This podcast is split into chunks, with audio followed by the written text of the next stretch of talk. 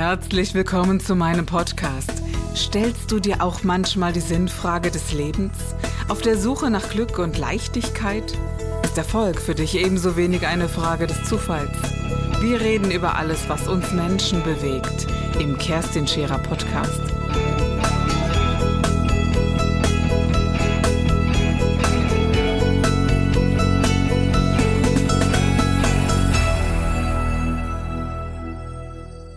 Der heutige Podcast handelt von Krieg und Frieden und ich habe mir sehr viele Gedanken darüber gemacht, soll ich überhaupt einen solchen Podcast machen oder bist du da zu unwissend? Und ich glaube, dass beides mit einem Ja beantwortet werden konnte, denn ich werde nie genug darüber wissen, um sagen zu können, ich kann sicher einen solchen Podcast produzieren.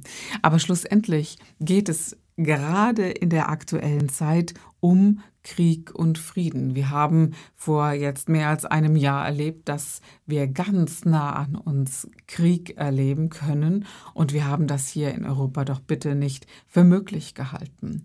Und diese, diese Frage, wann haben wir das letzte Mal Krieg erlebt, da gehen wir natürlich gedanklich an diesen äh, Zweiten Weltkrieg zurück und, äh, und sagen, das war unser letzter Krieg, das ist richtig.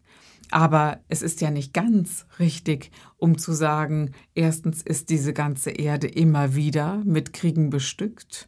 Nur weil es weit genug weg gewesen ist, glaubten wir allen Ernstes hier mit diesen Kriegen nichts zu tun, zu tun gehabt zu haben, was mich deutlich überrascht, denn ja, es hatte immer wieder große Auswirkungen und mich, I'm sorry, aber mich berührt innerlich das Schicksal in Syrien oder, oder, oder genauso tief wie das auch hier in Europa. Nur ist es halt dann eben noch mal näher in der Präsenz, weil wir, weil wir eben sagen, oh, wie nah ist das denn vielleicht auch an meinem Dach? Und das ist etwas, was sicherlich auch dazu führt, um zu sagen, wie kann ich denn dem Frieden, äh, den Frieden fördern? Wie kann ich dem begegnen, wenn äh, ich Angst vor Krieg habe? Und was bedeutet Krieg denn tatsächlich für mich? Und wo entsteht Krieg denn wirklich? Also Krieg würde es ja nicht geben, gäbe es die Menschen nicht. Also ist der Mensch auch der, der Krieg erschaffen hat. Und wenn ein Mensch in der Lage ist, Krieg zu erschaffen, dann stellt sich ja auch die Frage, wo entsteht bitte in einem Menschen Krieg? Und das ist etwas, was gerade in der Aufstellungsarbeit und im vorherigen Podcast habe ich ja sehr deutlich über diese Aufstellungsarbeit gesprochen. Man kann das natürlich auch nachgoogeln, was ähm, schamanische Aufstellungsarbeit oder Systemaufstellungen oder Familienaufstellen bedeutet.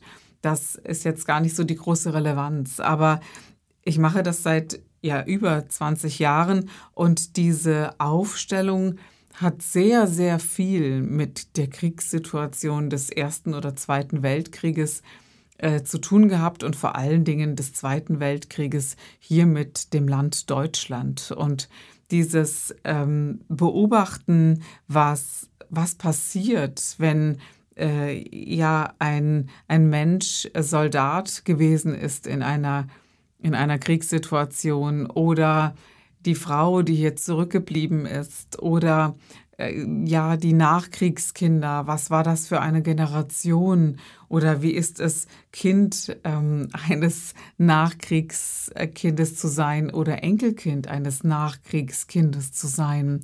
Das alleine reicht schon aus, um zu sagen, ja, es gibt auch die Kollektivfelder und dieses Deutschland hat bislang immer noch diese Thematik der Schuld und auch der, hm, der Zurückhaltung, der, der Ordnung oder des, ähm, ja, machen wir mal langsam und dann gucken wir mal, Verhaltens ähm, immer noch, das ist immer noch gegeben, wenn ich so ehrlich sein darf und das mal mit meiner ganz banalen äh, Art und Weise interpretieren möchte.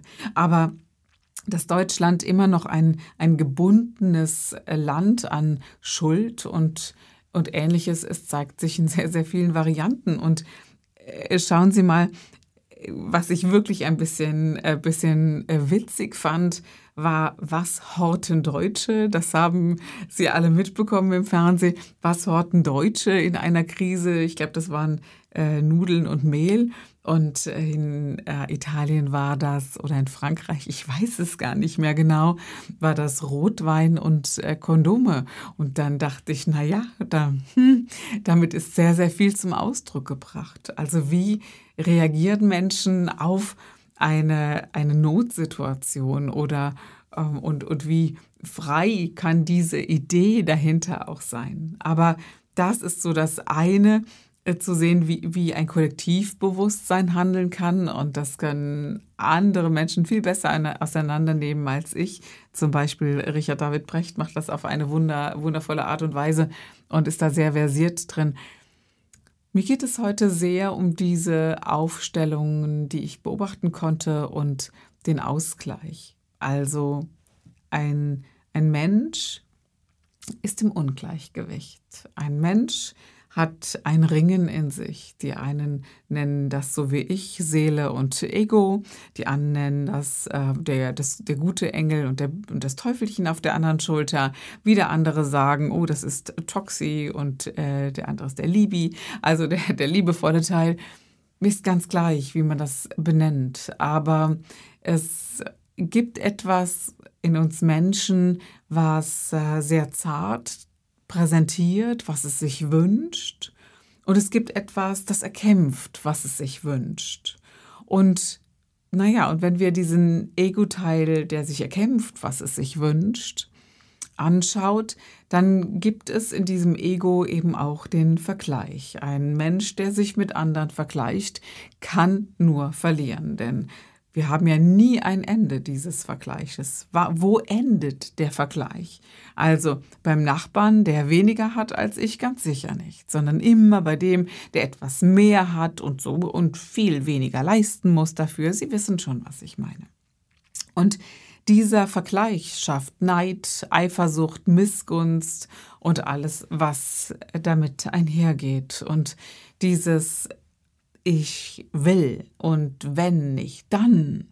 Das ähm, erschafft ebenfalls Angst und Not in, der, in den Menschen und auch das Gedankengut verändert sich eben mit der Farbe dieses innerlichen Geistesgutes. Also das bedeutet, hm, ich will aber auch und warum haben andere viel mehr als ich?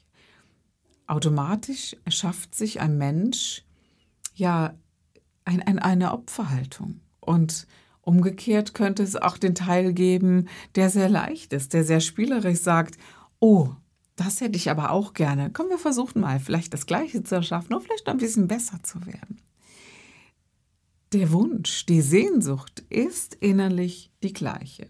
Gar keine Frage. Aber welchen Weg wir einschlagen, den des Egos oder den der Seele, ist sehr wohl, ist sehr, sehr wohl eine Entscheidung, die Menschen irgendwann treffen können, sofern sie gesund sind und ähm, ebenfalls auch psychisch gesund sind.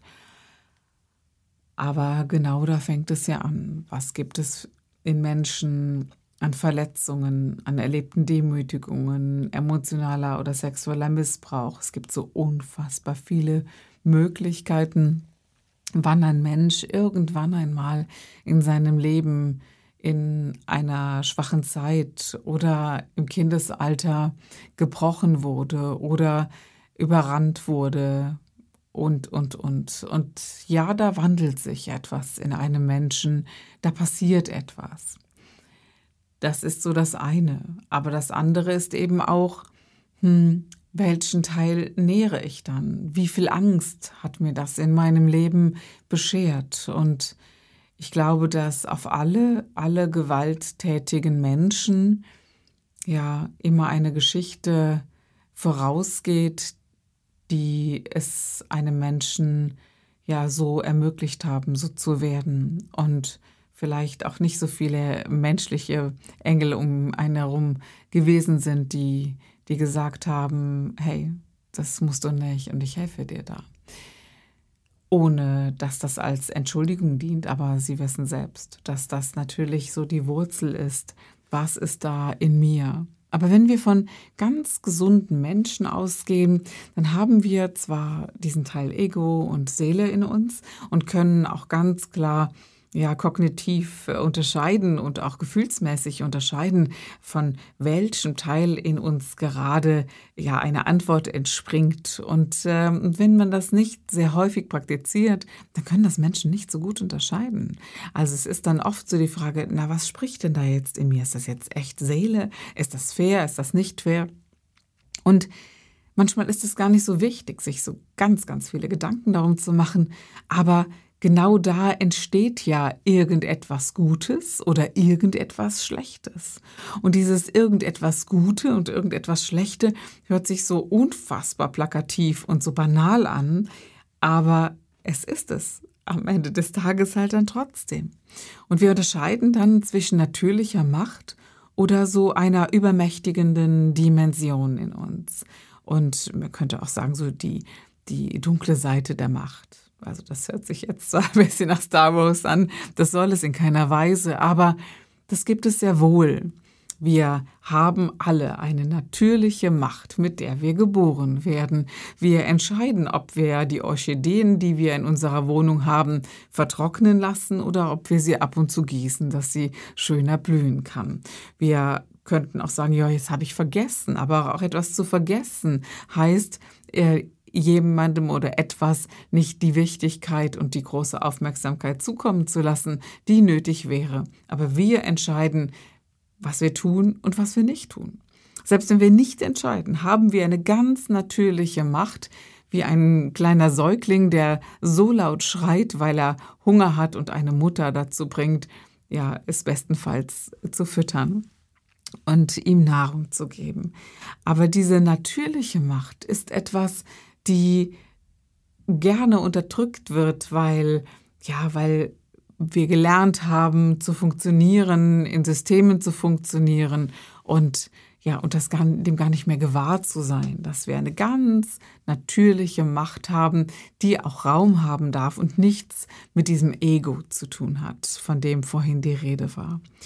Aber diese übermächtigende Dimension, wo es um übermächtigende Macht geht, das heißt, Jetzt zeige ich dir mal, dass ich Macht habe. Jetzt zeige ich dir, Lehrer, dir, Schüler, mal, dass du weißt, wo der Hammer hängt. Oder jetzt zeige ich dir als Mutter mal, wer hier der Stärkere ist. Und nicht dieses, ich muss dir eine Grenze zeigen, Kind, weil es so einfach nicht mehr in Ordnung ist. Also es gibt so Mächte, die wir in uns tragen, wo wir sagen können, das ist eine natürliche Macht, die automatisch auch eine Verantwortung mit sich bringt. Also natürlich hat eine Mutter eine diverse Macht über ihr Kind.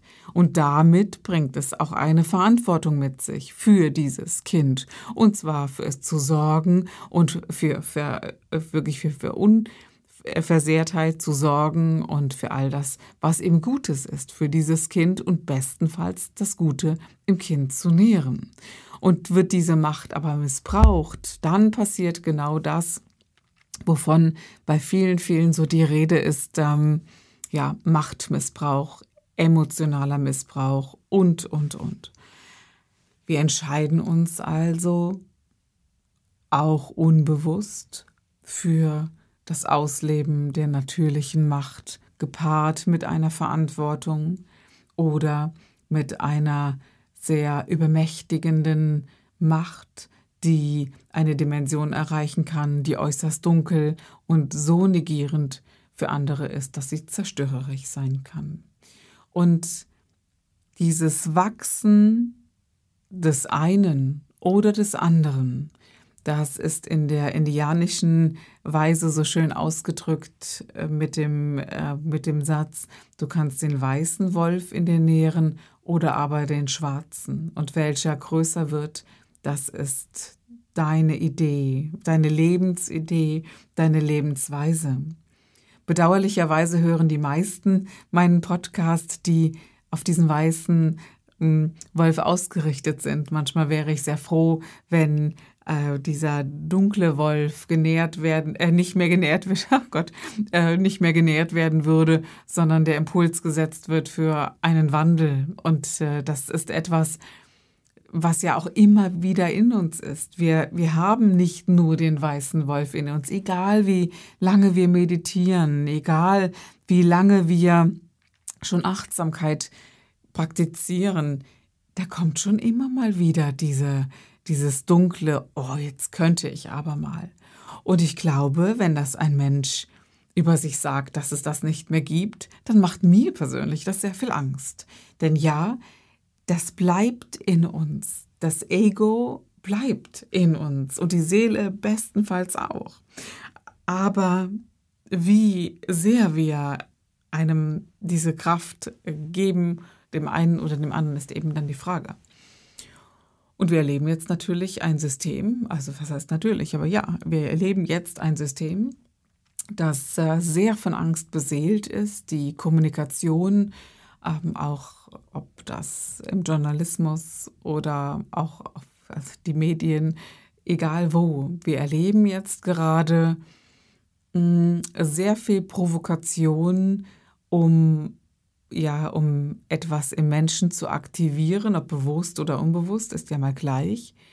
Und das macht Angst. Und viele Menschen haben jetzt derzeit Angst. Und ich glaube nicht, dass es daran liegt, dass sich diese Menschen mehr an mich wenden, als es vorher der Fall gewesen ist, sondern ich glaube, dass diese Angst etwas ist, die ja, wie sehr haben wir etwas unter Kontrolle, was wir gar nicht unter Kontrolle haben können? Wie kann ich mich noch verhalten? Wie viel kann mir mir im System nehmen? Und wie gut kann ich dann noch überleben? Wie geschützt bleibe ich? All das sind Fragen, die Menschen sich stellen. Und ich frage mich gerade, was haben wir für Angebote auf vielen Ebenen? Und ich möchte nicht politisch werden, aber selbst da ist es faszinierend zu beobachten, dass es immer wieder auch untereinander Angriffe gegeben hat, aber das nicht mehr akzeptabel ist, dass man sich äh, nur noch beschimpft oder dass der, der eine Politiker den anderen kleiner macht und deshalb an Macht gewinnt. Das ist, ja, das löst sich gerade Gott sei Dank ein bisschen auf. Es ist dieses, wie geht der eine mit dem anderen um? Was sagt der Mensch wirklich und was steht dahinter und hat das wirklich taugt? Diese Fragen werden jetzt immer mehr gestellt und ich hatte letzte Woche ein, ein Erlebnis. Ich glaube, ich habe mich falsch im Straßenverkehr verhalten, aber ich weiß es gar nicht genau. Ich kam gar nicht dazu, mir die Frage zu stellen, sondern ich bin von einem Parkplatz runtergefahren und da war so viel Verkehr, dass ich weder vor noch zurück äh, konnte und, äh, und jemand nicht um die Ecke fahren konnte wegen meines Autos. Und dann hat dieser Mensch äh, die Scheibe runtergedreht und ich auch, weil ich dachte, wir, wir kommunizieren, wie man am besten die Situation lösen kann. Und dann hat mich dieser Mann angebrüllt aus dem Auto und ich dachte, mein Gott, ähm, wie gehen wir miteinander um und, und wie ist das, wie ist das möglich, dass, dass wir so dünnhäutig geworden sind, in so banalen, I'm sorry, in so banalen alltäglichen Situationen andere Menschen runterzumachen oder es jedenfalls zu versuchen. Und, äh, und das hat mich auch steil gehen lassen innerlich. Und äh, dieses, äh, was, wie gehe ich damit um? Eben nicht direkt zurückzupfeffern, sondern zu sagen, wow, jetzt atme mal dreimal tief durch, sag mal gar nichts und gut ist.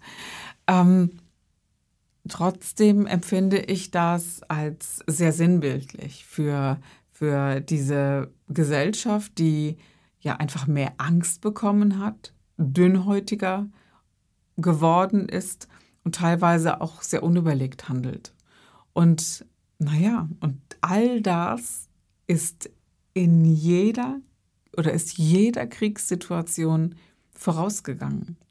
Und diese Anzeichen für ein, ein Gesell einen gesellschaftlichen Umbruch ähm, bedeutet halt auch gesellschaftliche Krankheit. Und jeder Mensch hat eine Krankheit, um dann wieder zu heilen und entwickelter weiterzumachen. Und sicherlich ist das etwas, was immer wieder, solange es diese Menschheit geben wird, auf diesem Planeten stattfindet und dennoch glaube ich, dass wir uns nicht nur industriell und materiell weiterentwickeln sollten, sondern eben auch auf dieser Ebene. Und wenn Menschen es retten können oder auch sollten, dann ist sicherlich der Ansatz, immer bei einem selbst zu suchen und zu sagen, wie ist meine Haltung dieser Welt gegenüber da draußen. Und ich weiß, dass solche Frauen wie ich oder Männer, die so sprechen, immer wieder belächelt wurden und ja, mein Gott, immer diese Liebe und die Hoffnung und das Vertrauen.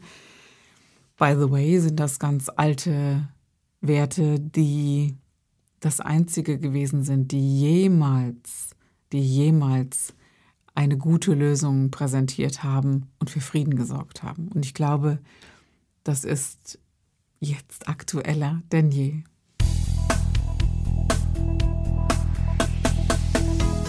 Das war der Gib dich ganz Podcast mit Kerstin Scherer. Wenn du mehr über mich erfahren möchtest, dann gehe auf meine Website www.kerstinscherer.com oder besuche mich ganz einfach bei Instagram Co. Du interessierst dich für bestimmte Themen, die du jetzt noch nicht gefunden hast? Dann schreibe uns eine E-Mail an info@kerstinscherer.com. Wir freuen uns auf dich.